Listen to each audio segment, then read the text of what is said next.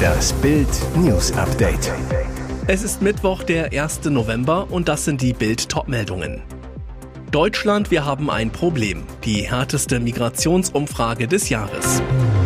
Untreue Verdacht gegen CDU-Politiker. Mike Moring im Visier der Staatsanwaltschaft.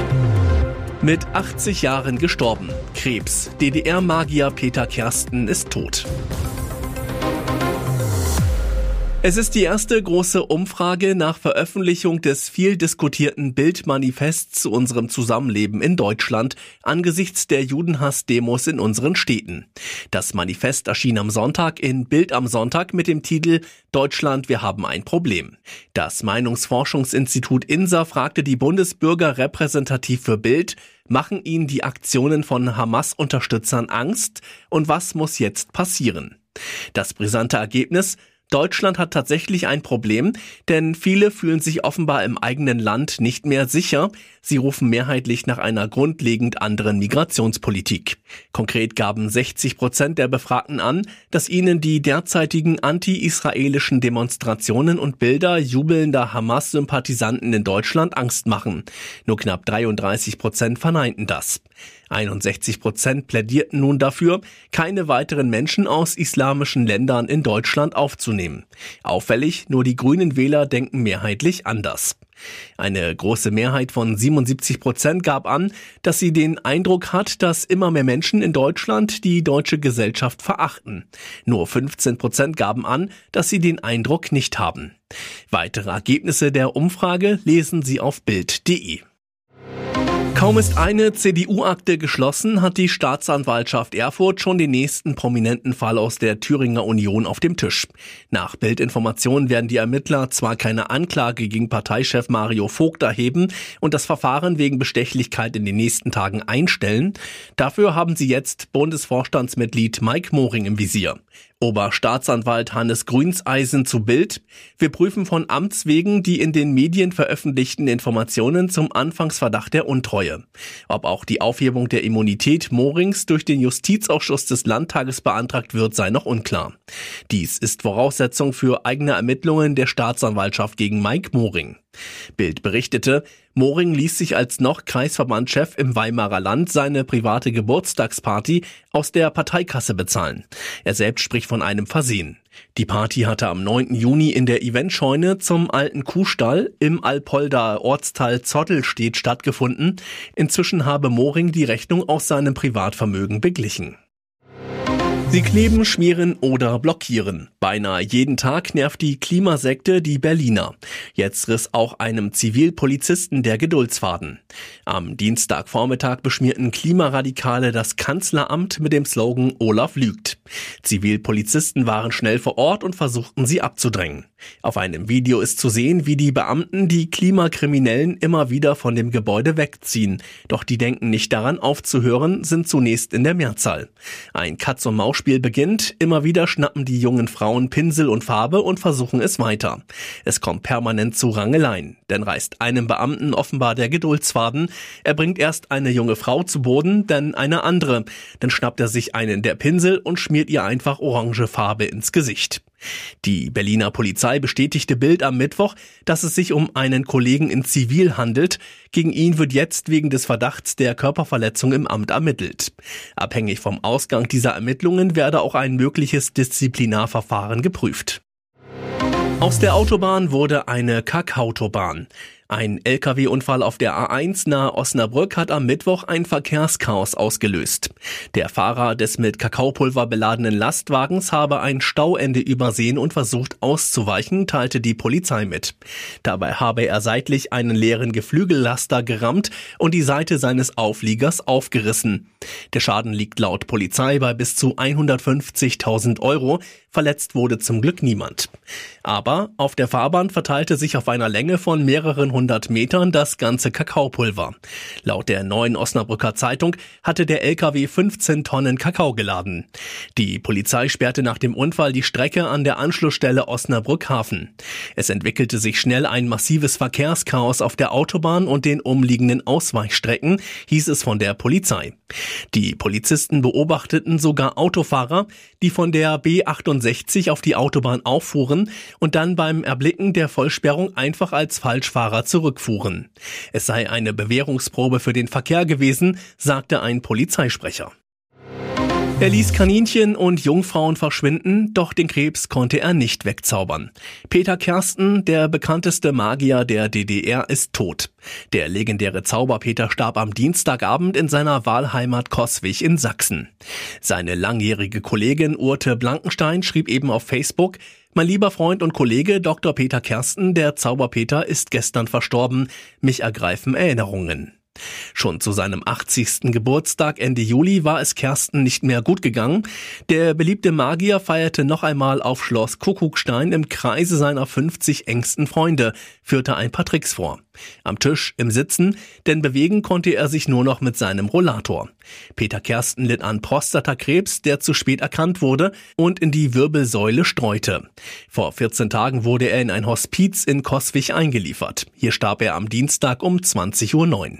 Zuletzt hatte der Zauberpeter allein in einer altersgerechten Wohnung gelebt. Und jetzt weitere wichtige Meldungen des Tages vom Bild Newsdesk.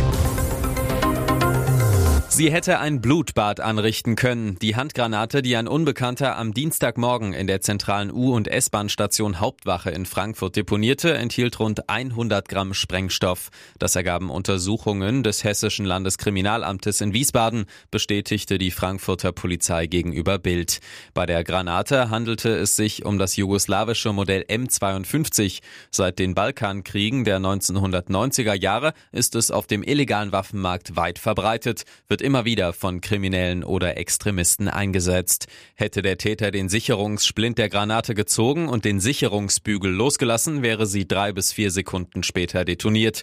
Die Explosion hätte den im Inneren mit Sollbruchstellen versehenen gusseisernen Mantel der Handgranate in 100 bis 150 Splitter zerlegt. Sie hätten Personen im Umkreis von bis zu 20 Metern töten können. Der vermummte Täter mit dem auffälligen Emporio Armani Hoodie, in dessen Bauchtasche er die Granate vermutlich zur Hauptwache brachte, ließ den Splint aber stecken. Die Granate blieb damit handhabungssicher, so die Polizei, hätte problemlos abtransportiert werden können. Nach dem Täter wird weiter gefahndet. Diese Ehe ist für ihn ein Witz. Zur Abwechslung geht es mal nicht um die gescheiterte Ehe mit noch Ehefrau Amira. Oliver Pocher knöpft sich stattdessen Mark Terenzi und Verena Kehrt vor. Grund? Mitte Oktober posteten sie angebliche Hochzeitsfotos aus Las Vegas ins Netz. In Braut- und Bräutigam-Outfit, dazu Brautstrauß aus weißen Rosen. Alle dachten, sie hätten sich das Ja-Wort gegeben. Bild berichtete, dass es große Zweifel an der Echtheit der Hochzeit gibt. Bei RTL löste Kehrt die Fake-Aktion nun selbst auf. Wir sind sind nicht verheiratet. Es war ein romantischer Gedanke von meinem Verlobten, weil ich es mir immer gewünscht habe, in Las Vegas zu heiraten. War ja klar. Die Hochzeitslüge brachte Pocher zu seinem Pochzeitswitz. Zu einem veröffentlichten Artikel bei Bild schrieb er süffisant auf Instagram, schlimm, wenn sowas dann rauskommt. Danach setzte der TV-Star noch ein Hochzeitsbild von sich und seiner Noch-Ehefrau Amira in die Story. Dazu schrieb er, PS, echte Hochzeit, die leider auch keine Zukunft mehr hat. Ihr hört das Bild News Update mit weiteren Meldungen des Tages. Ordentliche Erhöhung im nächsten Jahr. So viel Rente gibt's bald mehr. Kräftige Rentenerhöhung für mehr als 20 Millionen Rentner. Ab Juli klettern die Renten um 3,5 Prozent in Ost und West. Das zeigt eine Schätzung im Rentenversicherungsbericht der Bundesregierung, die Bild exklusiv vorliegt. Der Inhalt des Regierungspapiers hat es in sich. Die 21,3 Millionen Ruheständler bekommen Ende des Monats mehr Geld von der Rentenkasse überwiesen. Der Grund für die Erhöhung, die Renten sind an die Löhne gekoppelt. Weil diese steigen, gibt es auch mehr Geld für die Rentner. Auch wenn das Rentenplus 2024 mit dreieinhalb Prozent kleiner ausfällt als noch in diesem Jahr, ein monatlicher Zuschlag ist den Ruheständlern sicher. Die Regierung schätzt auch, wie sich die Rente in den nächsten 14 Jahren entwickelt. Die Prognose im Rentenversicherungsbericht ein Plus von insgesamt 43 Prozent, im Schnitt 2,6 Prozent pro Jahr. Doch bleibt die Rente sicher? Das hatte Bundeskanzler Scholz im Wahlkampf versprochen. Jetzt schlägt das zuständige Arbeitsministerium von Hubertus Heil Alarm. Der Grund? Das Rentenniveau ist nur bis 2025 gesetzlich bei 48 Prozent gesichert. 2025 muss die Rentengarantie erstmals greifen, weil das Niveau geringfügig unter 48 Prozent fällt. Im Koalitionsvertrag hatte die Ampel eine Reform vereinbart, doch derzeit zoffen sich die Parteien darum. Hier ist das Bild News Update. Und das ist heute auch noch hörenswert. Wo findet die Fußball-Weltmeisterschaft der Männer 2034 statt? Die endgültige Entscheidung wird erst im kommenden Jahr, also 2024, getroffen. Dann stimmt der FIFA-Kongress, die Versammlung aller 211 Mitgliedsverbände des Weltverbandes darüber ab, wo die WM ausgetragen wird. Eine einfache Mehrheit genügt. Aber schon jetzt hat FIFA-Boss Gianni Infantino verraten, die WM wird in Saudi-Arabien stattfinden. Wie kommt er darauf? Am Dienstag war die Bewerbungsfrist ausgelaufen. Australien hatte als letzter möglicher Gegenkandidat zurückgezogen. Wir haben die Möglichkeit geprüft, uns um die Ausrichtung der FIFA Fußball WM zu bewerben und sind nach Abwägung aller Faktoren zu dem Schluss gekommen, dies für den Wettbewerb 2034 nicht zu tun, teilte der australische Fußballverband FA mit. Somit war der Weg frei für Saudi-Arabien. Dass die Saudis beim FIFA-Kongress die nötige Mehrheit bekommen werden, scheint nur noch Formsache zu sein. Schon jetzt erklärte Saudi-Arabiens Verband, dass mehr als 100 Länder ihre Unterstützung für Saudi-Arabien bekannt gegeben hätten. Wieso hatten sich nicht noch weitere Länder beworben? Zuletzt hatte die FIFA eine Grundsatzentscheidung für die Ausrichtung der WM 2030 getroffen. Bei dem Turnier in sieben Jahren werden die ersten Begegnungen in Uruguay, Argentinien und Paraguay stattfinden. Die weiteren Partien werden dann in Marokko, Spanien und Portugal gespielt. Daraus folgt, für das 2034er Turnier können sich nur Länder aus Asien und Ozeanien bewerben. Saudi-Arabien hatte seine Absichten fast unmittelbar im Anschluss mitgeteilt.